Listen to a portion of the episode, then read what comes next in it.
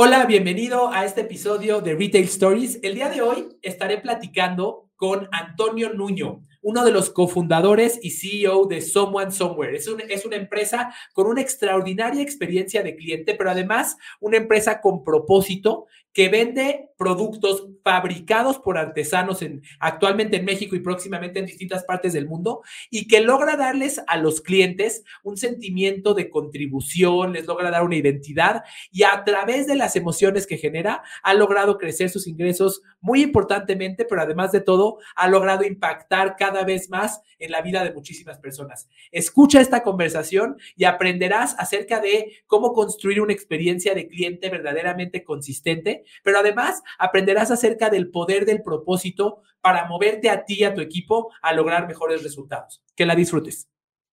Aprender a servir a otros es la clave para tener éxito en nuestra realidad.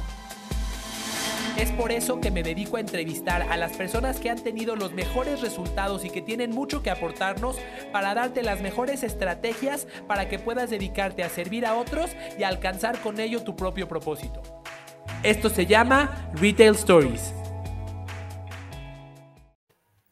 Hola a todos, bienvenidos a este episodio de Retail Stories. El día de hoy tengo que decirles que tengo frente a mí a alguien a quien he seguido sin que él lo supiera desde hace, desde hace pues mucho tiempo, no les sabría decir exactamente cuánto, pero eh, el día de hoy estaremos conversando con alguien que ha logrado una empresa con propósito en serio y que está teniendo altísimo impacto, cambiándole la vida a muchas personas, tanto en su empresa como eh, las socias que utiliza para su empresa, que ahorita nos contará, como en sus clientes. Déjenme presentarles a nuestro invitado el día de hoy. Nuestro invitado se llama nada más y nada menos que Antonio Nuño. Él es cofundador y CEO de Someone Somewhere. Antonio ha construido su carrera en torno al emprendimiento social, trabajando con ONGs y corporaciones en todo el mundo antes de fundar su propia empresa, Someone Somewhere, eh, junto con sus socios. Con esta empresa pudo aprovechar su pasión por el sector social y combinarla con sus habilidades empresariales. Antonio ha sido reconocido por Forbes 30 Under 30, Pitch at the Palace Latam, Gifted Citizen y muchos otros premios por aquí no menciona también que ha sido reconocido en MIT, ahora nos contará un poquito al respecto. Eh, y estos premios demuestran que su ambición puede llevarlo a él y a la empresa a grandes lugares, creyendo siempre en el propósito por lo que él y su equipo están luchando. Antonio sabe que han trabajado duro y cree que es hora de que el mundo los descubra aún más. Antonio, bienvenido. Gracias por este tiempo. Gracias por compartir un poquito de tu historia. No, al contrario, gracias por la invitación. Cuéntanos, por favor, Antonio, ¿qué es Someone Somewhere? Claro, pues Someone Somewhere es una empresa social y marca de ropa en la que trabajamos con artesanos de diferentes comunidades, combinando sus técnicas tradicionales con diseños, materiales, tecnologías, canales contemporáneos. Y con esto, pues, el objetivo es que incrementen sus ingresos y puedan salir de la línea de pobreza. Pregunta, ¿Someone Somewhere es una empresa? Sí, es una empresa. Somos una B Corp, eh, pero es una empresa con fines de lucro que a través del mercado busca tener un impacto social. Muy bien. ¿Y por qué? ¿Por qué hacer una empresa? ¿De dónde nació este deseo por hacer una empresa que le diera trabajo a artesanos, especialmente artesanas, ¿cierto? Especialmente mujeres. Correcto. Pues empezó desde que íbamos en preparatoria, eh, Fa y yo, que somos los fundadores. Eh, íbamos mucho de voluntariado a diferentes comunidades rurales en México y después en algunos otros países. Y en estos viajes empezamos a conocer a muchas familias y a mucha gente en las comunidades que, pues sin conocernos, nos abrían sus puertas y nos recibían con muchísima generosidad y, fuimos viendo, por una parte, pues los niveles de pobreza y marginación que había en todas estas comunidades, pero por otro lado, pues todo el talento latente que existía.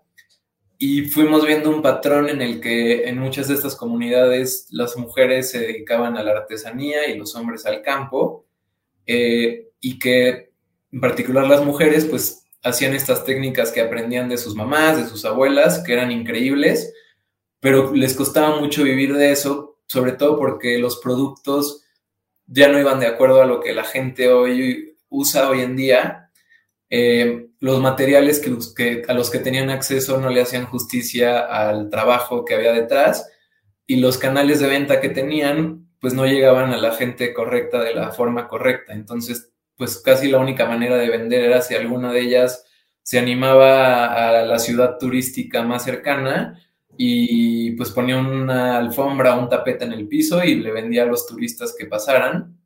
Eh, entonces vimos que había un potencial muy, muy grande en, cuanto a este talento latente, en cuanto a las ganas que tenían de, salir adelante y también la cantidad de gente que sufría el mismo problema. Solo en México hay 12 millones de artesanos eh, y en el mundo hay más de 300 millones de artesanos.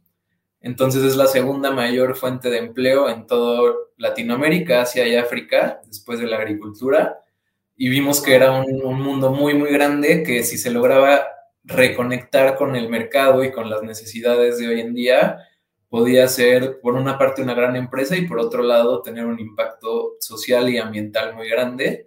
Entonces, pues por eso nos animamos a, fundar wow. Somewhere. Wow, tengo entendido eh, que la empresa fue, digamos, se originó en 2016, este, la campaña más exitosa de Kickstarter en México, si no me equivoco. En ese entonces, ya no sé si seguro ha habido otras ya más grandes, pero sí en ese momento, eh, pues nos fue muy bien. Un, dato curioso fue que tuvimos ventas como en 30 países y nos emocionamos mucho al principio hasta que vimos cuánto nos iba a costar enviar a Japón y a Finlandia productos. Entonces nos fue como un tercio de la campaña solo en envíos pero nos sirvió mucho para ver que a la gente le gustaba el concepto y para lanzarnos con mucha más fuerza. Wow. Oye, y cuéntanos, ¿en dónde está Someone Somewhere hoy? Pues, empezamos eh, con Kickstarter y luego con eso hicimos la tienda online eh, en México Después empezamos a abrir algunas tiendas físicas eh, también en México y algunas pop-ups en Estados Unidos. Después lanzamos online en Estados Unidos y el año pasado abrimos un canal de, le llamamos co-brand, que es trabajamos con diferentes empresas que hacen producto para muchísimas cosas diferentes, desde para sus empleados, para clientes, para aliados y con muchas de estas empresas estamos trabajando para que cambien la forma en que hacen estos productos y que puedan involucrar artesanos y materiales mucho más sustentables en, este tipo de, productos. Entonces, desde Google o Amazon hasta pues, Delta Airlines, por ejemplo, que acabamos de lanzar una alianza muy grande, eh, trabajamos con ellos para que los productos que hacen, en vez de a lo mejor comprarlos en China y solo ponerle su logo, pues que los hagan cientos de artesanos y tener un impacto con esa misma compra. Wow, wow, qué increíble, qué increíble. Ahora, quiero preguntarte la pregunta que seguramente te han hecho miles de veces. ¿Cómo se combina el propósito y la trascendencia en la vida de los artesanos con la sustentabilidad de la empresa? Muy buena pregunta. Creo que cuando estábamos diseñando el concepto de la empresa, vimos, por una parte nosotros teníamos muy claro que si íbamos a construir algo, el impacto social y ambiental era fundamental, simplemente para nosotros estar contentos y orgullosos, pero pues, sobre todo porque se necesita y hay muchos problemas que tiene el mundo que se pueden resolver a través del emprendimiento. Y por otro lado vimos una tendencia muy clara de que tanto la gente como las empresas cada vez le daban más importancia y entendían el valor del impacto social y ambiental. Entonces fue un poco ver esta ola y construir estos últimos años toda la infraestructura para conforme fuera creciendo, tener ya sobre todo una cadena de suministro muy sólida y poder pues hacer millones de productos con artesanos y con materiales sustentables que pues es bastante complejo. Eh, pero al final creo que es que ya cada vez más la, gente ve o quiere que sus productos tengan un sentido y que en vez de dañar al planeta, pues lo beneficien o al menos tengan un impacto neutral. Eh, pero sin perder para nada el tema de diseño, de calidad, de funcionalidad. O sea, otra, otro aprendizaje clave fue que nadie quiere sacrificar calidad por el impacto, pero que si tienes las dos, se vuelven dos motores súper fuertes, ¿no? O sea, soy, soy muy eh, soy muy altruista hasta el momento en el que la playera me pica, entonces el altruismo ya la, la pienso dos veces, ¿no? Exacto, o que no me queda, o que está muy cara, también pasa, o que está muy difícil de conseguir o de comprar. Entonces, como que algo muy claro que tenemos es que cualquier producto que hagamos tiene que ser igual o mejor que el de cualquier otra marca sin impacto. Claro, claro. Em, para mí uno de los elementos clave de la marca, eh, claramente ya mencionaste, es el producto sin duda alguna, los diseños hechos por las artesanas, este, la calidad, etcétera, etcétera, etcétera. Pero para mí, desde mi perspectiva, el, elemento clave para que alguien te compre es la historia que está detrás de la prenda. Eh, desde ahí quiero decirte que desde que conocí el nombre de tu marca, me enamoré. El nombre, el nombre dice 99% de todo lo que tienes que decir. alguien en algún lado, alguien en algún lado te está mandando esto, alguien en algún lado lo fabricó. No es algo sin cara hecho por fast fashion, este, que, ni siquiera sabemos de dónde salió. Es alguien de en algún lugar. Eh, me encanta. Pero quiero preguntarte, ¿cómo le has hecho o cuáles son tus planes hacia adelante para contar la identidad de la marca más allá de la prenda, de los atributos de la mochila, la sudadera. Eh, métanse a la página porque tienen productos increíbles. Este, pero más allá de los, de los atributos del producto que son extraordinarios, eh, ¿cómo le haces para contar todo lo demás que es verdaderamente lo que le da valor? Porque los atributos de los productos podrían ser imitados. Alguien, HM puede hacer una playera que tenga una bolsita parecida a la que hiciste tú. Eh, ¿Cómo cuentas esa historia para que el consumidor le dé el valor que tiene verdaderamente el producto? Qué buena pregunta. Creo que se empieza con el equipo. O sea, en nuestro caso, una gran parte del equipo es gente de justo marketing, arte, creativos, que su trabajo es contar historias de la forma más única y, relevante posible. Entonces, esa es la primera pieza de tener el equipo correcto. Otra muy importante es la tecnología, o sea, creo que algo que se puede hacer hoy, antes era muy difícil, era, es a través de internet, de un teléfono, una compu, puedes contar una historia de una forma mucho más completa que, solo de boca a boca. Entonces, por ejemplo, eh, los productos tienen un código QR donde puedes solo escanearlo con tu teléfono y te lleva a conocer a la artesana que hizo tu producto, te permite enviarle un mensaje y conectar con esa persona. Este, entonces, pues solo este año vamos a hacer alrededor de 10 millones de productos, pero cada uno de esos productos es una conexión entre la persona que, el someone que compró y el someone que la hizo. Eh, y, y ya que generas esa conexión, pues la gente empieza a buscarte mucho más y, pues, te puedes volver su marca favorita porque justo saben que con cada compra están teniendo un impacto y no, y no se vuelve algo abstracto, sino que saben a quién le generaron ese impacto, pero no solo eso, sino que también el artesano o artesana que hizo el producto sabe quién lo está usando. Y esa parte no es tan obvia, pero es increíble porque pues para los artesanos saber que alguien en Francia o en Estados Unidos lleva su mochila por todos lados, también es una fuente de orgullo y hace que la gente en las comunidades pues retome este oficio y esté muy contenta de, hacerlo. Wow, wow, o sea que eh, si un francés compró una mochila y él decide enviarle un mensaje eh, al artesano o a la artesana, él le está contando, oye, fíjate que me llamo François y aquí ando con tu mochila caminando por Campos Elíseos eso, eso lo, recibe el artesano y entonces sabe en manos de quién está llegando su trabajo. Justo. Qué padre, qué padre. Ahora quiero preguntarte algo más. Esto arrancó hace seis años eh, y el equipo y el número de personas que, que trabajan dentro de la empresa y el número de personas impactadas cada vez crece más. Quiero preguntarte, Antonio, ¿cómo hacer para mantener la esencia de la empresa eh, que tenían tú y tus dos socios hace seis años, hoy que son muchas más personas, gracias a Dios, las que se ven involucradas con ella? buena pregunta.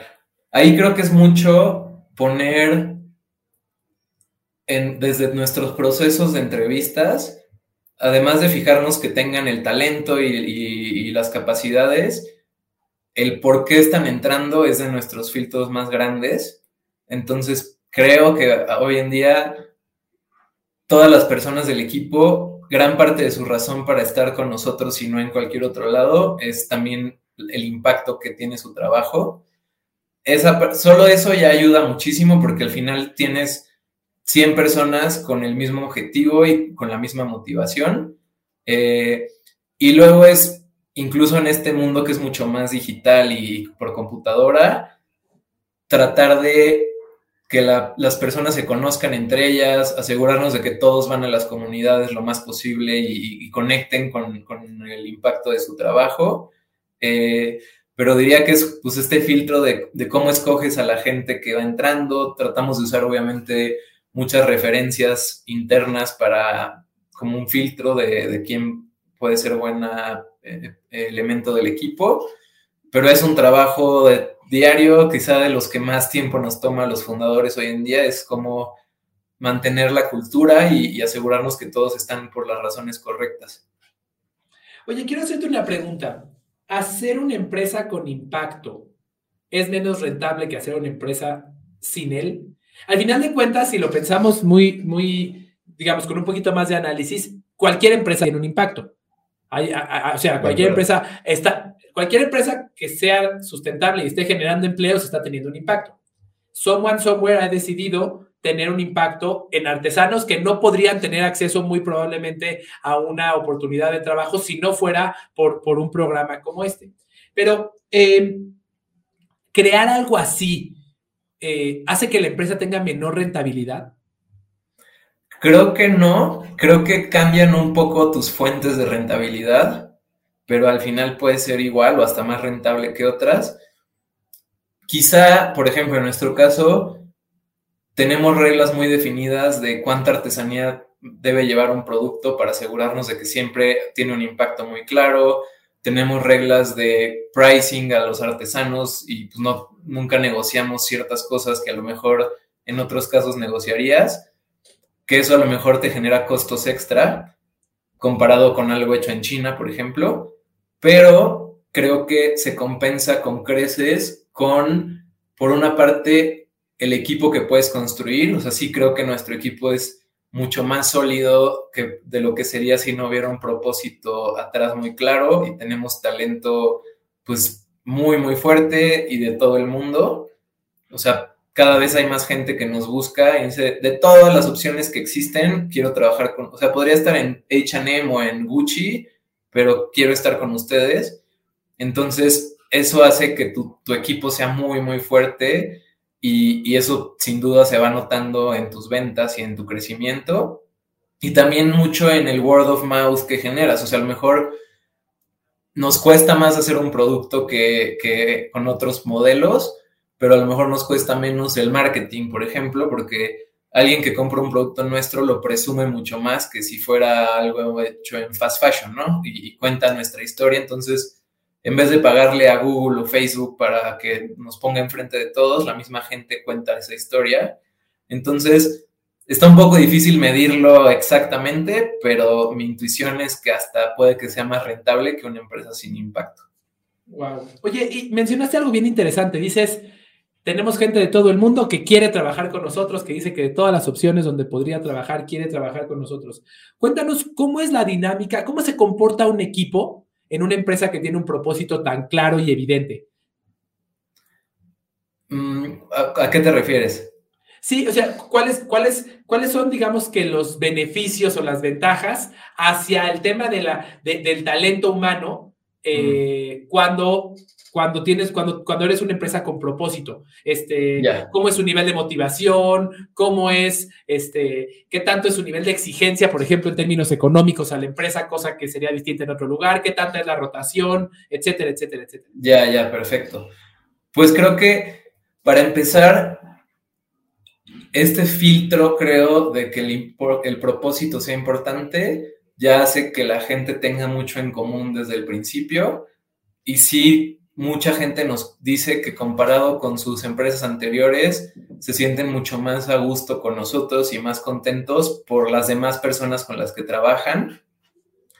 Creo que esa es una parte. Otra, lo que decías de la motivación se nota muchísimo porque al final en muchos otros lugares, pues tu paga es tu motivación y pues tienes cierto monto de motivación que te da la paga. En nuestro caso, podría decir que se siente como si hubiera dos motores. O sea, cuando estamos por cerrar una venta muy grande, tienes obviamente el incentivo económico, pero al paralelo sabemos perfectamente como, hijo, es que si cerramos esta venta son 100 mil horas de trabajo al año para artesanos. Entonces eso hace que si a las 8 estás cansado de trabajar, tengas un motor extra que te da para trabajar hasta las 12 porque dices, le voy a dedicar cuatro horas más a esto, pero puede que genere 40 mil horas de trabajo para artesanos. Está muy fácil la ecuación. Claro, claro. Eh, yo, yo estoy convencido que cuando el ser humano está consciente del servicio, de la contribución que puede tener en la vida de otros, saca habilidades y poderes que no tendría cuando solamente está pensando en sí mismo. Qué, padre. Quiero preguntarte, eh, ya, ya platicábamos que el secreto de Someone Somewhere digo, a ver, claramente es una cadena de suministro increíble, claramente es tener este, estas, estas reglas y esta forma de trabajo justo y sustentable con los artesanos, etcétera, etcétera, etcétera. Pero desde el punto de vista comercial, es la historia que, que está alrededor del producto. Cuéntame cómo, cómo vive un cliente, una compra con Someone Somewhere, a diferencia de cómo la vive con cualquier otra marca que le transmita o que le permita eh, hacer patente esta historia y todo lo que está alrededor de la marca. Claro. Creo que si nos vamos como en su camino de desde el punto cero de contacto hasta su compra número 10, empieza con pues enterarse de nosotros, que ahí pues tenemos muchos canales diferentes. El word of mouth es el más grande, pero Instagram, Facebook, eh, prensa, podcast como este son formas en las que la gente por lo menos conoce que existimos. Luego tratamos de que en su camino de, digamos, coqueteo con la marca, tenga, por una parte, este tema del diseño y de, y de, que el producto está increíble, pues es muy visual y en un segundo conecta contigo, ¿no? Eh, también tratamos de que sean productos muy funcionales y que te, resuelvan la vida de cierta forma, que eso ya te enteras un poquito después, ya que estás como explorando más a detalle un producto. Y tratamos de que haya mucho, también una parte educativa para que entiendas por qué comprar algo hecho por un artesano tiene un impacto social y también por qué los materiales que usamos son sustentables. Entonces, digamos que tienes esta parte de que te enteras, tienes esta parte muy intuitiva de, órale, está padre el producto. Y creo que cuando ya conoces la historia y el impacto que podría generar esa compra, ese es el momento, como el trigger de necesito esto. Eh, después te llega el producto que, pues, el nombre de la marca es porque todos vienen firmados por el artesano y, viene la comunidad a donde se hizo. Eh, después, lo ideal que tratamos de que pase es que conozcas al artesano, o sea, te metas otra vez a la página y veas, ok, Petra en Puebla hizo este producto, quién es Petra, cuáles son sus sueños, qué, sueños apoyé al comprar este producto.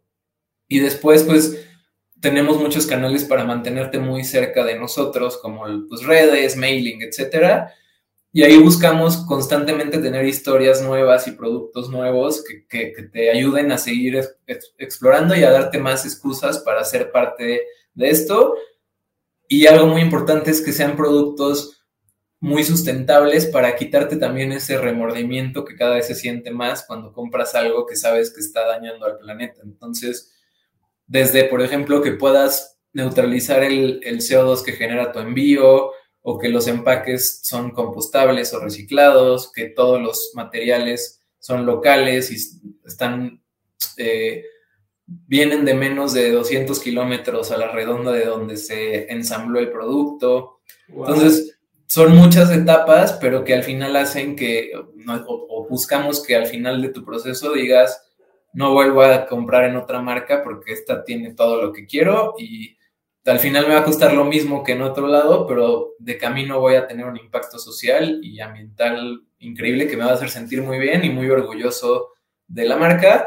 Y creo que ya el último paso es, conforme crece la marca y más gente la conoce, también traer un producto nuestro es se vuelve parte de tu identidad y es una forma de mostrarle al mundo tus valores y cómo piensas. Entonces, pues cada vez hay más historias, por ejemplo, de parejas que se conocieron porque en el aeropuerto los dos traían un producto nuestro y simplemente el verlo ya para ellos fue, ya la mitad de nuestra personalidad es muy parecida.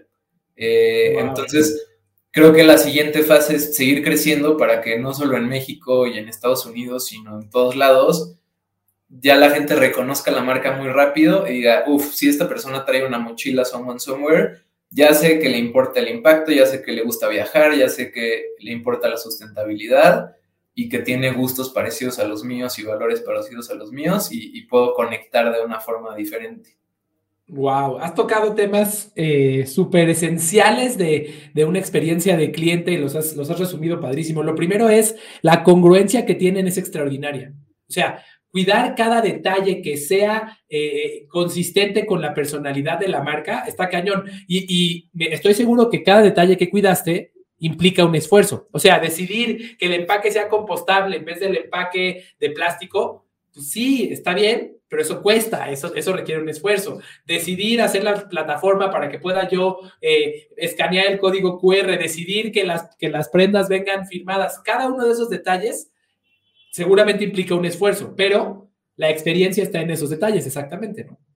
Sí, total. Creo que al final la suma de todo eso hace que sea una experiencia muy única y creo que lo vemos un poco como no nos importa que nos cueste más el empaque o que el material por ser reciclado o orgánico sea más caro, porque nuestra tirada es no venderte una vez, sino 10 o durante toda tu vida y ahí los números dan muy, muy fácil. A lo mejor tu primera compra es menos rentable que si compraras en otro lado, pero como sabes que te van a comprar 10 veces, no tienes bronca en gastar más en eso. Y igual, creo que lo que le metes a esa parte, te lo ahorras después en, ya sea en marketing, en devoluciones, eh, o en gente que pues, solo compró y nunca se lo puso, por ejemplo. Claro, claro. Oye, eh, ¿has medido cuál ha sido el impacto de toda esta estrategia desde un punto de vista comercial? Sé que la pregunta es un poco difícil porque no, no es tan fácil de medir, pero eh, ¿cómo ha sido el crecimiento en términos de ventas? ¿Cómo ha sido la tasa de retención de los, de los clientes que te compran una vez, cuántos te compran otra vez, etcétera, etcétera? ¿Cómo, cómo mides para, para quien se sienta escéptico al respecto de hacer algo tan congruente como lo que tú has hecho con todo el esfuerzo que implica? ¿Cómo les dirías el otro lado de la moneda? ¿Cuál es el beneficio? Buena pregunta. Si lo quisiéramos ver muy numérico, por ejemplo, tenemos retención como 50% mayor a una marca parecida promedio. Wow. Eh, del año pasado a este, o sea, del 2020 al 21 crecimos 500% la marca, o sea, en ventas. Eh, sin aumentar marketing. Con, o sea, ¿qué otro dato puede ser interesante? También en devoluciones tenemos como alrededor del 60% menos que en otros casos. Eh, y siendo, mucho de lo que vendes, siendo mucho de lo que vendes ropa, eh, que se compra por internet en muchos casos, está cañón reducir las, las devoluciones. Sí, seguimos buscando el por qué, porque no está tan obvio. Lo que sabemos es que para empezar la gente no quiere, como que muchas marcas compra ya sabiendo que si no le gusta lo devuelve, pero aquí ya, ya como sabes toda la historia detrás, la gente le pone un poquito más de ganas a, que sí sea el producto correcto. Hasta nos ha tocado gente que dice es que sé que les va a costar a ustedes y me gusta tanto lo que hacen que no quiero que les cueste, entonces sí me medí antes el pecho para saber que me quedaba bien. Wow, wow, increíble, increíble. Eh, también mencionaste que quien te compra, te compra porque el producto le da una identidad, porque ponerme ese producto me hace sentirme algo, me hace sentir que pertenezco a una comunidad, me hace sentirme responsable, me hace sentir que contribuyo. Este, no te compré solamente por el producto. Claro que el producto importa, pero repito, el producto, aunque no con, con la misma historia, pero el producto mismo, el pedazo de tela, lo pueden imitar.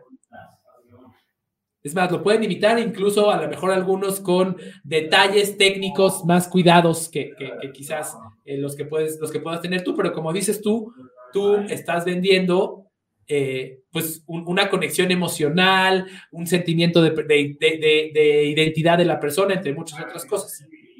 Sí, total. De hecho, por ejemplo, probamos hacer productos sin branding pensando que a lo mejor había mucha gente que, no quería decir qué marca estaban usando y muy rápido nos dimos cuenta que, la gente no solo compra el producto, sino la marca, ¿no? Y eso pues viene de tanta inversión en cada uno de estos detalles que va construyendo ese valor atrás. Increíble. Antonio, para concluir, quiero preguntarte, ¿qué sigue para Someone Somewhere? Pues bueno, creo que por una parte entrar a más comunidades. Eh, este año vamos a generar más de 500 mil horas de trabajo para artesanos eh, y pues queremos seguir creciendo al ritmo que, que estamos creciendo, seguir atrayendo cada vez más talento nacional e internacional, que sí estamos muy convencidos de que es súper importante, y pues expandirnos. En la parte de artesanos ya estamos eh, explorando nuevos países, o sea, yo de hecho ahorita estoy en Cusco. Eh, ya hicimos algunos pilotos con artesanos de Perú. Y en la parte comercial nos estamos enfocando mucho en Estados Unidos, eh, porque pues es un mercado muy grande y está muy cerca de México. Y la idea es consolidar la parte online y de cobrand allá con alianzas con cada vez más empresas, desde startups que necesitan hacer producto para su equipo y quieren algo con mucho más sentido, hasta megacorporativos que necesitan millones de productos al año. Ese canal le estamos poniendo mucho enfoque. Eh, y eventualmente, pues, crecer a Europa y Asia, pero pues poco a poco. Wow, wow, increíble, increíble. De verdad que felicidades. Gracias por compartir, bueno, tu pasión por todo lo que estás haciendo, pero además nos has compartido varios principios que creo que pueden inspirar a muchos otros a pensar en el impacto que tienen, a crear experiencias así de congruentes e inmersivas como la que has realizado. Este, de verdad, felicidades. Quiero preguntarte antes de concluir, ¿en dónde encontramos a Someone Somewhere? Todos los que quieran seguir a la marca, comprarle, ¿en dónde le encuentran? En, en Instagram estamos en someonesomewhere.mx, nuestra página también es someonesomewhere.mx y ahí pueden entrar a la sección de digamos, de productos para uno mismo y también a la sección de productos para empresas, donde igual es otro journey completamente diferente en el que empiezas con nuestro equipo de diseño, entendemos la marca, diseñamos el producto perfecto para lo que necesitas. Eh, y pues también es otra, otro canal muy padre donde si, si, eres parte de una empresa que compra ciertos productos como playeras, mochilas, accesorios, etcétera, con un cambio de proveedor puedes generar miles de horas de trabajo sin gastar más, entonces ese canal está funcionando muy, muy bien. Entonces creo que es otra forma de conectar con la marca bastante padre.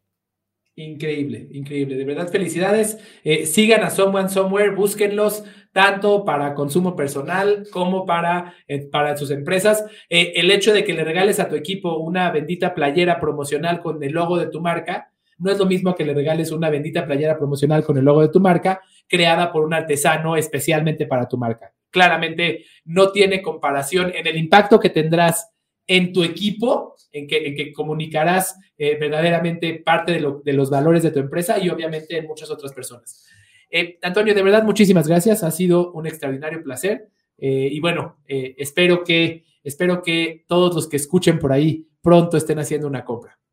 Buenísimo. Muchas gracias por la invitación. Al contrario, muchísimas gracias y nos vemos en el próximo episodio de Retail Stories. Que estén muy bien. Listo. Muchas gracias, ¿eh? No, al contrario. Concluimos, padrísimo. Eh, por ahí, ahorita, justo ahorita le voy a decir al director general de la empresa que se meta, meta el formulario para, para, para ver qué hacemos. Está padrísimo. Súper. Pues buenísimo, un, fuerte abrazo. Gracias, mucho éxito allá en Perú. Gracias, gracias. Bye bye. muchas gracias.